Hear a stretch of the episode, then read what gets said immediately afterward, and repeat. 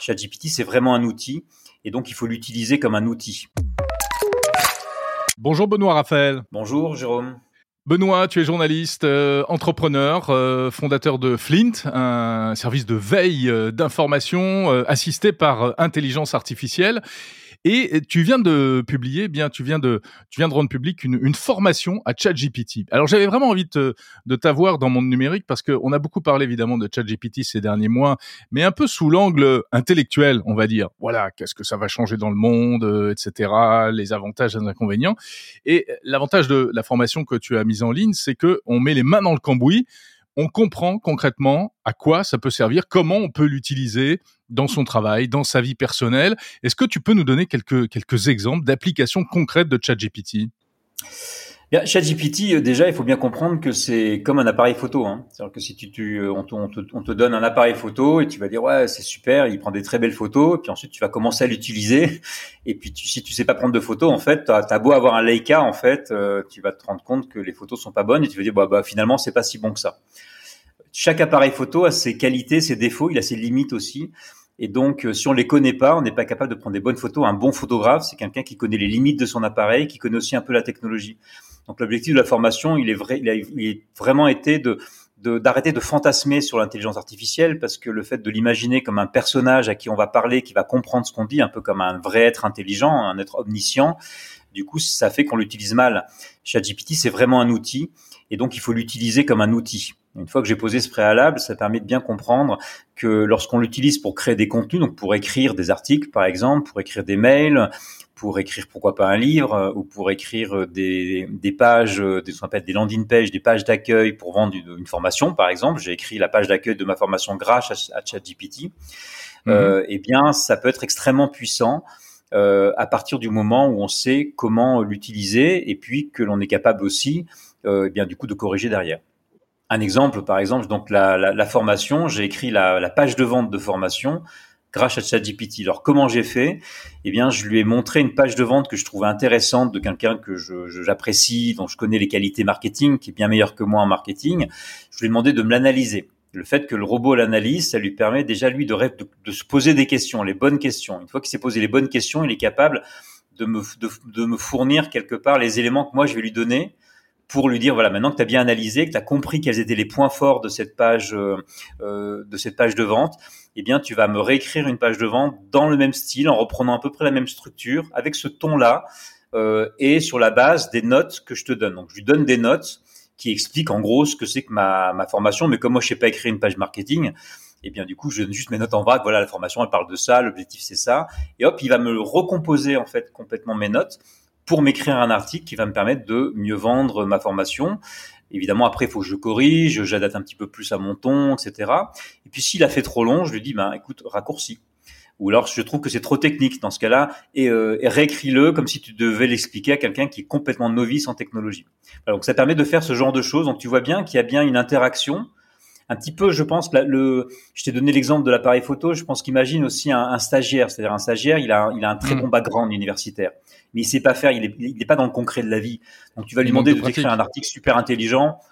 Euh, il va être un peu bateau, quoi. Euh, par contre, il est, il est plutôt, il a, il a des bonnes connaissances. Donc du coup, par contre, tu vas interagir avec lui, puis tu vas dire attends, mais tu vois là, tu as écrit ça, tu penses vraiment que c'est euh, que c'est impactant? Bah ouais, je pense que bah non, c'est pas impactant du tout. Toi, je vais te donner un exemple, je vais te montrer moi ce qui est impactant. Et du coup là, il va l'utiliser. Donc c'est vraiment ce type de d'interaction qu'il faut avoir avec l'intelligence artificielle. On comprend qu'il faut pas le laisser en roue libre et attendre qu'il fasse tout tout seul. Il faut vraiment le coacher. Et alors donc, euh, pour ça, il faut maîtriser ce que tu expliques dans ta formation, l'art du prompt. Hein qui est en, passe de devenir un métier dans certaines euh, branches professionnelles. Oui, je préfère même utiliser le mot euh, design de prompt pour reprendre le terme de designer, mais plus encore celui d'ingénieur de prompt, ingénierie du prompt. Pourquoi? Parce que ça, c'est en discutant avec mon associé qui lui est ingénieur en intelligence artificielle et qui a beaucoup manipulé, qui a beaucoup joué avec euh, ChatGPT. Et il m'a dit, mais en fait, ça se programme, c'est comme un programme, quoi, en fait. Et il m'a dit pour la première fois, d'ailleurs, je programme avec du code parce qu'il utilise Python, parce qu'il utilise l'interface pour faire ses propres programmes, et en même temps avec des vrais mots. Et en fait, on se rend compte que quand on lui envoie des instructions, c'est comme si on construisait un programme avec lui. Quelque part, on est passé du langage machine qui était fait de 0 et de 1 il y a, il y a, il y a quelques années à des langages plus structurés avec des vraies commandes comme Python. Hein. Il y a des commandes qui sont avec des vrais mots, mais c'est un langage très formel, hein, très très structuré, et on a toujours le même résultat t'oublies une virgule, t'es mort. En général, ça voilà, le programme. C'est comme ça que tu, tu crées des erreurs. Le, la différence avec ChatGPT, c'est que c'est un langage de programmation qui est fait en langage naturel, donc ce qui fait que le, le robot te répond tout le temps. Il fait jamais d'erreur. il fait des erreurs, mais il ne bloque pas en fait quelque part. Donc il peut te répondre en racontant n'importe quoi si tu as mal formulé. Donc il faut bien comprendre que la façon dont tu lui parles, c'est exactement comme si tu programmais euh, ton euh, ta machine. Euh, donc c'est un langage de programmation. Mmh. donc le prompt, hein, c'est le le fait de, formuler la requête euh, et de choisir les bons mots, la bonne phrase, lui demander les les bonnes choses en fait. Oui, c'est même plus que ça, parce qu'en fait, quand tu imagines un programme, qu'est-ce que tu fais? Dans un programme en Python, par exemple, tu vas lui dire, bah, tiens, charge ce programme-là. Au départ, tu dis, charge ces trucs-là, donc tu vas utiliser différents, euh, euh, des différentes librairies, et puis ensuite, tu lui dis, voilà, ça, ce truc-là, ce, ce mot-là, en fait, tu vas lui donner une fonction. Puis ensuite, tu, une fois que tu as fait tout ça, tu vas dire, bon, bah, maintenant, voilà, tu vas prendre ça, et puis tu vas me produire cette chose-là. Parler à ChatGPT, c'est la même chose, c'est-à-dire qu'en fait, petit à petit, tu vas le charger quand je dis tu le charges, c'est que dans la conversation, pour donner un exemple, tu lui dis, bah tiens, tu veux lui faire écrire un super texte. Ben, tu lui dis, analyse d'abord mon texte, donne-moi les points forts, donne-moi les points faibles. Maintenant, à partir de ça, tu as bien compris. Euh, du coup, essaie de, de, me, de me proposer une reformulation de mon texte avec les points forts que tu as retenus, etc. Donc, et en fait, à chaque fois, il, se, il, se, il se charge petit à petit, il commence à comprendre, comme si tu, tu essaies de faire comprendre un enfant en lui posant des questions pour le faire réfléchir.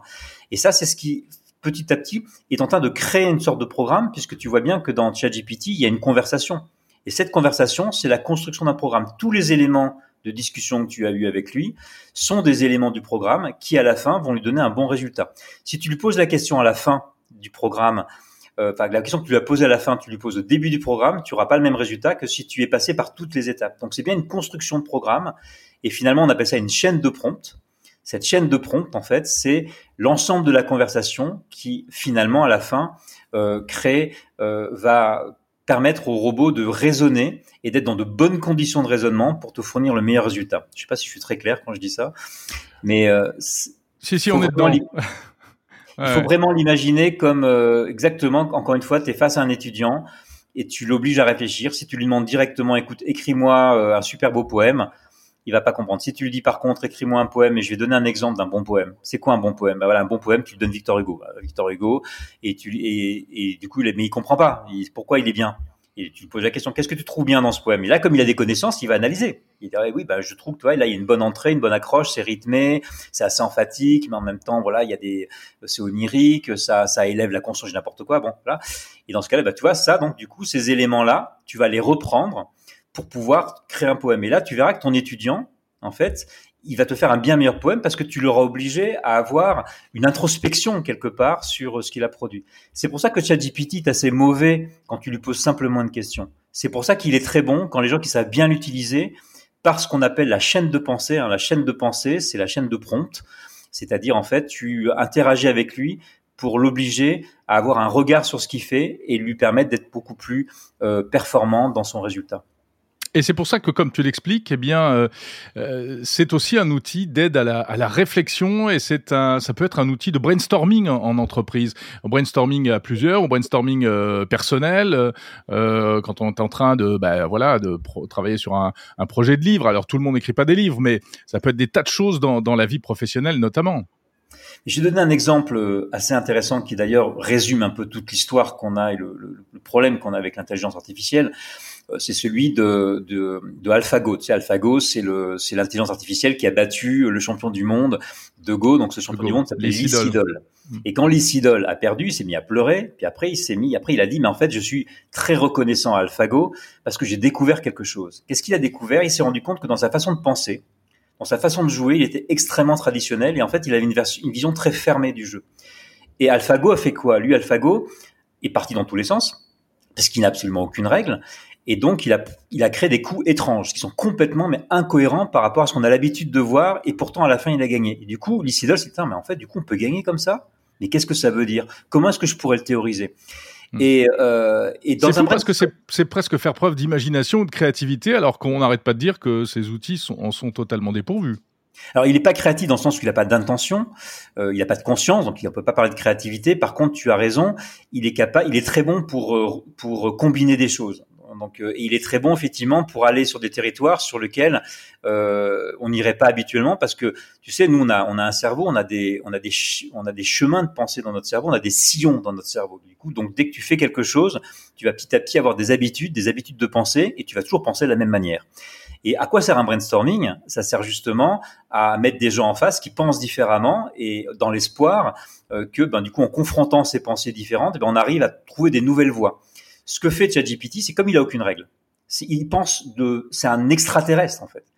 Euh, et donc du coup, tu, en, interagissant avec lui, eh bien, tu vas découvrir des voies nouvelles, euh, des choses que tu n'aurais pas imaginées. Et parfois, tu peux faire quelque chose d'assez étonnant. Tu peux lui demander de combiner des idées ou de combiner, par exemple, ben tiens, euh, combine-moi un poème de Victor Hugo avec la lutte contre l'environnement pour produire une voiture électrique super bien.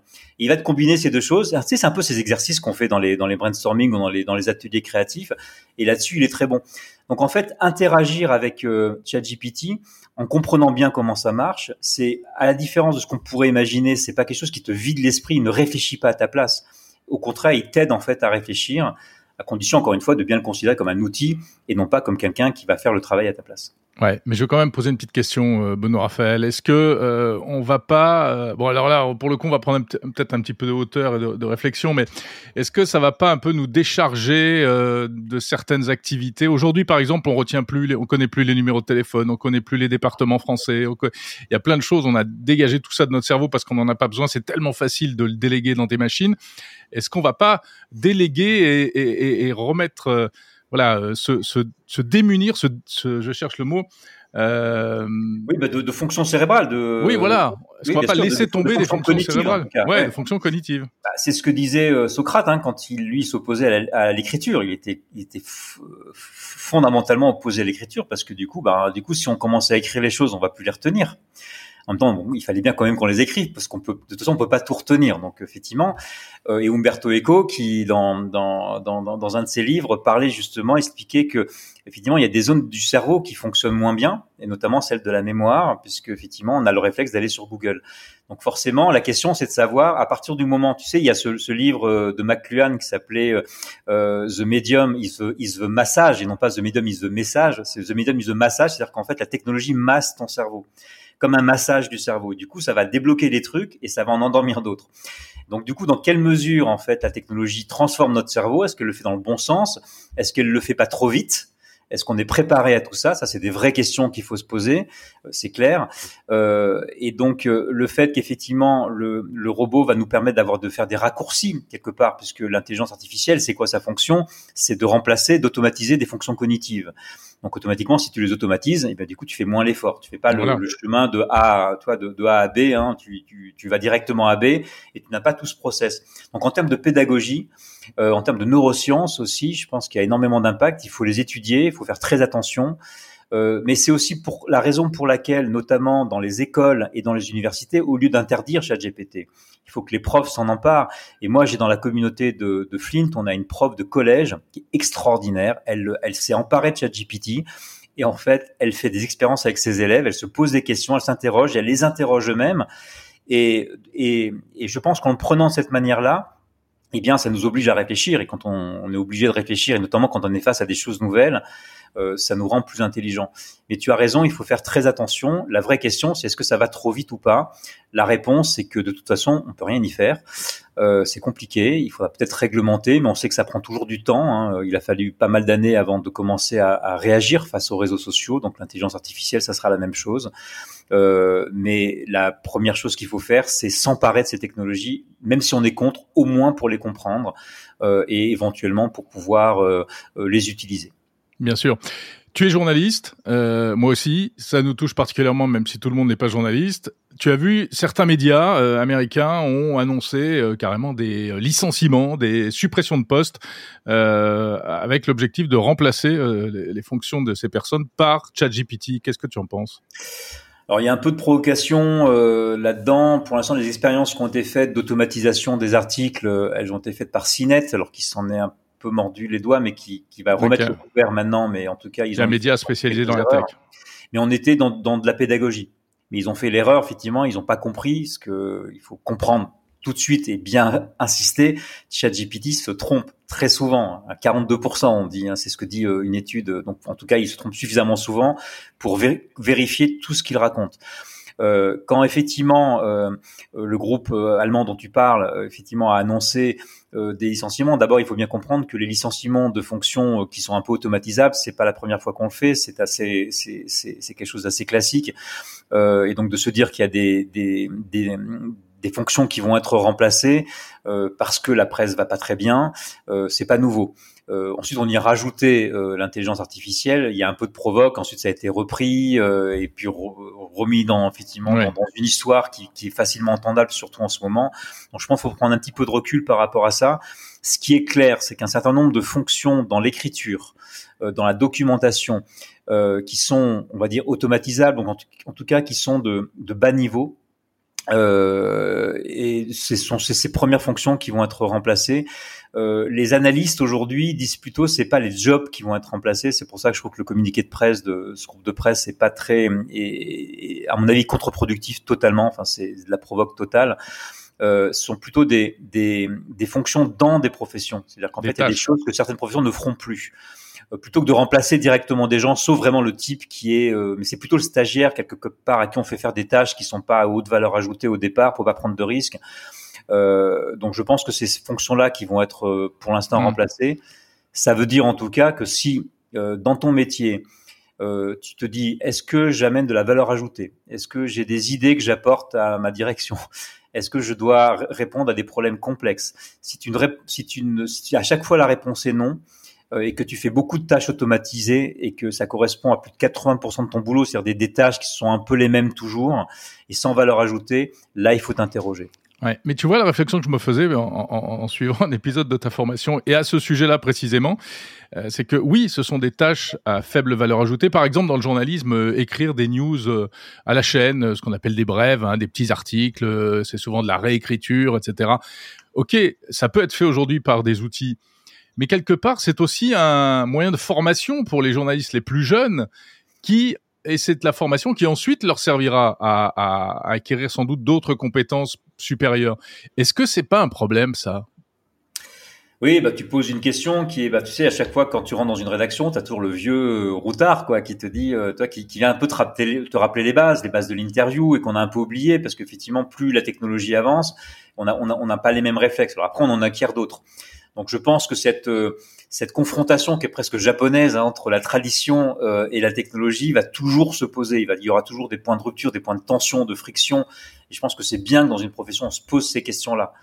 Euh, donc je vais pas dire que ça va ça va rien. Donc forcément on va on a besoin de de, de, de, d'avoir aussi une approche un peu artisanale en fait de, de, de, notre métier.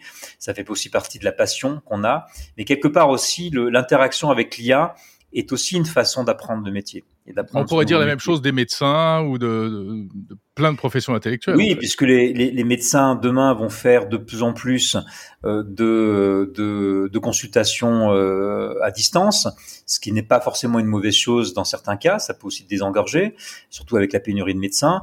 Et les chirurgiens aussi vont pouvoir opérer aussi à dire. Ils peuvent déjà le faire à distance. Est-ce qu'ils seront dans quelle mesure ils seront assistés par une intelligence artificielle euh, sur quel geste, un petit peu comme la voiture autonome quelque part. Euh, donc est-ce que est-ce qu'ils vont perdre un certain nombre de gestes? Mon père est chirurgien. Et pour lui, le geste est extrêmement important. Mais la pensée mathématique est importante, puisque quand on est chirurgien, on a une pensée mathématique aussi. Euh, je pense qu'il faudrait l'interroger. Lui aurait certainement une réponse par rapport à ça. Euh, mais je pense que ça fait partie des tensions qui apparaissent toujours dans, dans l'ensemble des métiers euh, qui demandent une très grande technicité. Merci beaucoup, Benoît Raphaël, fondateur de Flint. Et on va préciser que tu sors un livre. Euh, de quoi parle-t-il ce livre? Eh bien justement, ça parle un petit peu de. Il, arrive à bon escient puisque le, le titre s'appelle Information, l'indigestion et c'est l'information prise au sens large du terme. C'est tout ce qui rentre dans notre cerveau. Et le sous-titre, c'est un manuel pour apprendre à penser par soi-même dans le chaos de l'info.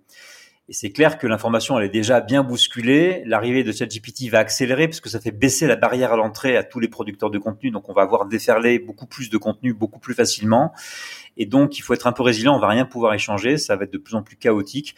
Et pour faire face à ça, euh, au lieu de râler, tout simplement, il faut surtout en fait se former notre cerveau, euh, se former nous personnellement, être capable de discerner le vrai du faux, à comprendre que de toute façon tout ce qui arrive n'est pas la vérité, et surtout en fait comprendre aussi comment notre cerveau parce qu'il y a trop d'informations, se fatigue. Et quand notre cerveau se fatigue, il fait beaucoup plus d'erreurs, d'erreurs de jugement, et notamment d'erreurs face aux fausses informations. Donc euh, c'est un vrai travail. On a besoin d'une diététique de l'information, comme on a une diététique de l'alimentation, euh, on a besoin de, de, de, de, créer des programmes de régime informationnel pour apprendre à entraîner notre cerveau à faire face à, ce monde euh, qui s'annonce et qui effectivement va être particulièrement perturbé. Effectivement, ça tombe à point, un manuel de survie pour la, la vie numérique. Et puis on rappelle euh, bah, cette formation, donc euh, maîtriser ChatGPT sans bullshit qu'on trouve sur le site Flint, F-L-I-N-T, c'est ça. Merci Benoît.